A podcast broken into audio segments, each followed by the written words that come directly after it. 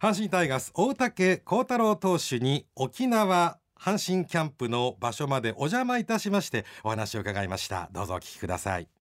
2022年の第1回プロ野球現役ドラフトで阪神タイガースに移籍。昨年は自己最多の12勝で優勝に大きく貢献しました。熊本県出身阪神タイガースの大竹幸太郎投手が今日のお客様です。おはようございます。よろしくお願いします。沖縄宜野座の阪神春季キャンプの場所にお邪魔してねインタビューさせてもらいまして。初めまして。初めまして。練習終わったばっかりで嫌でしょ、はい、毎日こうやってインタビューさせられて。いやもうそうですね。2年前まで見向きもされなかったんでその生活に比べたらはい嬉しいですけど。それを思えることがいいことですね、はい、やっぱり野球の世界プロの世界に入ったらやっぱり注目されてなんぼ、うん、そうですね去年から阪神に来てやっぱり人生変わりました？大きくはい変わりましたね、好転したと思います、はい、ソフトバンクに育成で入ってでやっぱり苦労をされてる中でいろんなものをつかみ取ったと思いますがそのやっぱソフトバンク時代と阪神タイガース時代ってやっぱ全然違う感じ？うんいやそういうわけではなくて、はい、ここ何年かしっかり積み重ねてきたものがやっとちゃんと出せたかなというか、そういう感覚なので、うん、まあ、それにもちろん、あのタイガースというチームカラーだったり、うん、いろんなものがマッチしての結果だとは思うんですけど、うん、まあ、しっかり積み重ねてきたのが大きいかなとは僕的には思ってます、去年ねタイガースに移籍されてすぐ開幕6連勝。はい、今年負けないんじゃないかと思ったんじゃないですか？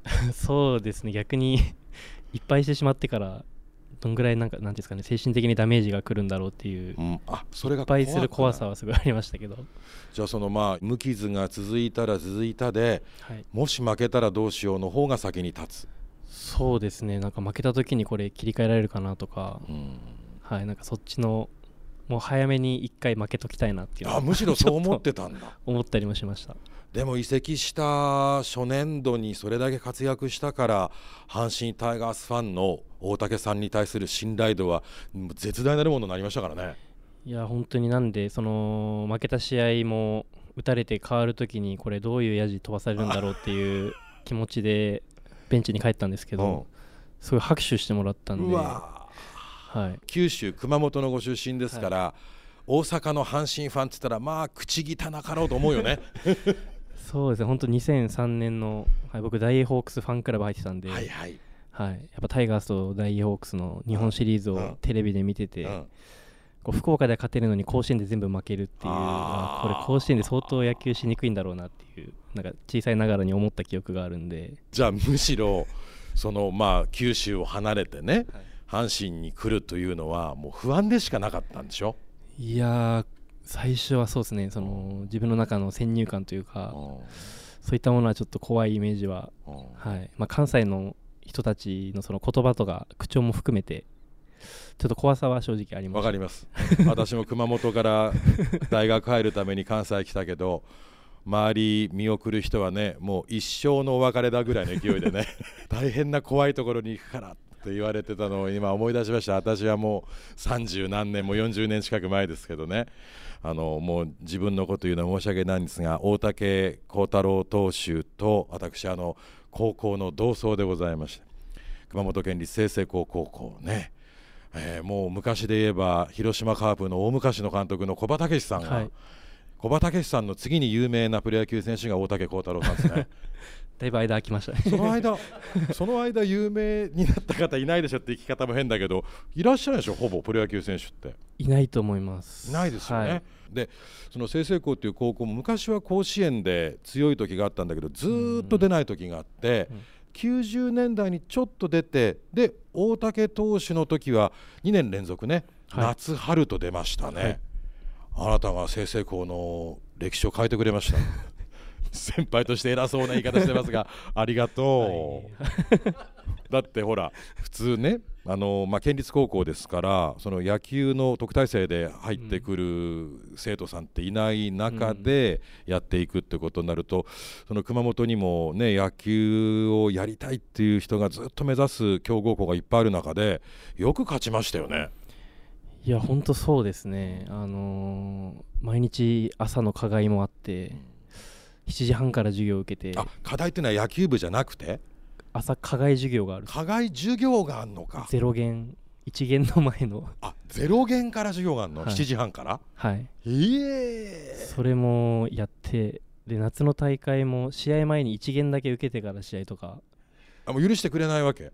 行った記憶があるんで、え。練習試合とかしててもこう2校読んで3チームでやるときは、えはい。1試合目と3試合目にやるので、え2試合目の間模試とか。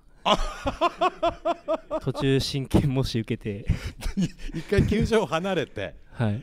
着替えて。あもうユニフォームです。ユニフォームで。ユニフォームのまま模擬試験受けて。はいもうでまた球場戻って。みんなもう90分爆睡ですね。もう。全然もう。眠すぎて模試にならないんですけど、まあ、そういう、はい。まあ、文武両道なのか分かんないですけど、うんはい、なんかそういう勉強ありきのはあ。部活動だった記憶はすごいあります。でもそうなんです。あの、まあ、昔からその文武両道の学校って言われることがねあの僕たちの教授っていうかそういうところを体現したのが大竹さんですよね。いやー勉強はしあんまりした記憶ないんですけど まあ入るまでは、はい、しっかりうん。入れるように頑張りましたけどで今度は大学は早稲田に行かれて早稲田の野球部でまたこれも1年目2年目大活躍ではい。あの全日本大学野球の優勝はい。に貢献したのが大竹さんで、そうですね。2年生の時ですね。じゃあやっぱりこう早稲田に行っても勉強はせず。してないですね。授業には行きますけど。でもやっぱり早稲田もそうでしょ？その野球部だからって全部免除して単位取らせるよっていう大学じゃないでしあょ全くないです。もう授業優先ではい。やっぱ授業も受けなきゃいけないしテストでそこそこ点を取らないと単位は下されないわけでしょ？そうですね。高校も大学もやっぱり本当に文武両道でやってきたのね。一応はい。そう言っときます。言っときます。でもその3年で怪我をなさったんですか？そうですね。まあうん。怪我もありますし、まあフォーム的に崩れたりあもしてはい。まあ、結構野球人生の中で僕の中では一番しんどかったですね。大学のはい。3年4年あたり。3年4年はい。うーん。でその怪我をするとやっぱりその体調も悪くなるだろうし精神面でもやっぱりちょっと弱い部分が出てしまったりするんでしょうねきっとプロのスポーツの選手というのは。うんそうですね。やっぱりこう自分としては何も変わってないけどこう、うん。結果が出ないと周りからあいつちゃんとやってないとかそういう見方もされるし。うーんまあ、だからこそこう結果が出る出ない関係なくこう人としてちゃんとしとかなきゃいけないなっていうのはその結果が出ない時期にすごい思いました。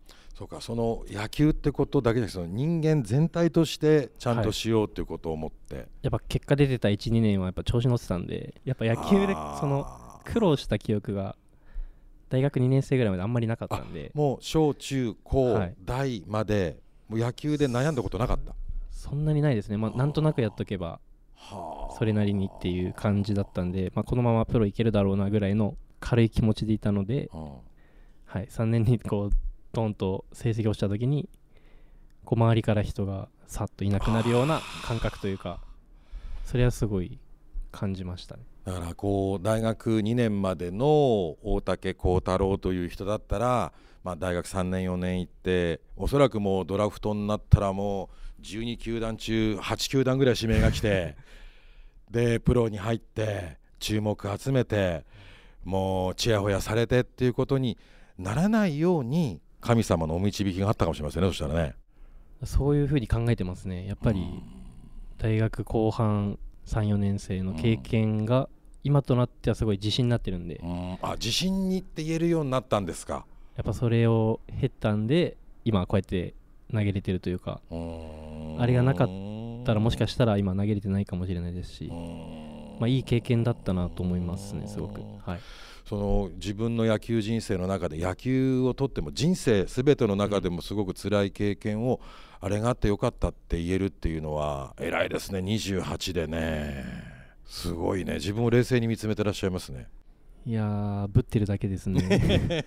なかなか冷静になれない時もありますけどねでもその大学からもしその3年で怪我がなくってフォームで悩まれることもなかったらそれこそもう12球団中8球団10球団からドラフト指名が来てって言って燦然と輝きながらプロ野球に行けるところ結局その育成ドラフトはい。でソフトバンクにお入りになるっていうのが、やはりその名門早稲田大学の中でいうとすごく周りから非難されたとも聞きますが、そうですねまあ、最初はダメって言われましたね。それ野球部の監督さんあたりからですか？はい。あ育成はダメって言われて、まあ、それぐらいなら社会人にまず行きなさいっていうふうに。社会人チームに行く選択肢は大竹さんの中ではなかったんですか？もちろんお誘いとかいただいてて、えー、まあ、けど自分の中ではもうそんな保険かけるんじゃなくて、うん、はい、もう全部断って、うん、もうプロ一本で行きますっていうふうに決めてたので、男ですね。保険かけたくないんだ。はいだけど3年4年は苦しかったわけでしょ。それでもそういうふうに思えるっていうのはどっから出てきたんだろう。その意地というのは。まあ、育成でも入ってしまえば見方はその支配下の選手と変わらないのでそこでしっかり投げれればちゃんと上の舞台に上がれるっていうのをすごい特にホークスだったら千賀さんだったり甲斐さんだったり前例がすごいあったんで。あなるほど。育成から上がってきた選手がいらっしゃるから。そうですね。すごくその辺はやっぱり、まあ、ホークスじゃなかったら育成でもいかなかったかもしれないあなるほど。はい、はあ、でも本当にそのチャンスをつかんで支配下になって、まあ、結果を残すわけだけどそれでもまたやっぱり故障があったんですねソフトバンクでもね。怪我がね。ね肘の怪我も1回はありましたね、うそういう時にこうくじけないようにするためにこうなんか心の中での葛藤というか自分に言い聞かせることっていうのはありました？うん。いやくじけてますけどね結構。くじけますわねそれは、はい、ただ自分がこうなりたいとか、うん、こういう風な人になりたいっていうのを常にできるだけ思い描くようにして、まあ、そのために何が必要かっていう風な考え方は、まあ、よく忘れてしまうんですけどそういう目的とか目標みたいなのは、はこう定期的にちゃんと思い出せるようにしなきゃいけないと思うし、まあ、するようにしてます。こういう人になりたいっていうのは割と身近な人を連想するんですか？そうですね。あのー、なんでしょう、まあ、具体的な人で言ったら、まあ、ホークスの和田さんの自主トレにえー、もう3回参加させてもらってあ自主トレに？もう憧れは和田剛さん。そうです。プロ野球も初めて見に行った時和田さんが先発でそれ何年生の頃？小学校2年生です。すごいよね。小学校2年生の時の憧れのマウンドの上の人と一緒に仕事したわけですよ。そうっす。ねで今もやってらっしゃるわけですしね。はい。はあ。その和田さんのようになりたいってなるにはどうしたらいいかってことを考えてきた？そうですね。やっぱりこう野球選手としてはもちろん評価すごいレベルですけど、うん、まあそれ以上にこう人として尊敬されるというか和田さんの悪口とか一回も聞いたことないんで人その周りの人から。そう。いう人格者というか、まあ、野球の技術云々じゃない部分もすごい見習いたいので。はい。だから大竹選手はその順風満帆ばかりじゃなかった挫折が途中でいくつかあったからこそ人間力がすごくなったわけですよきっとね。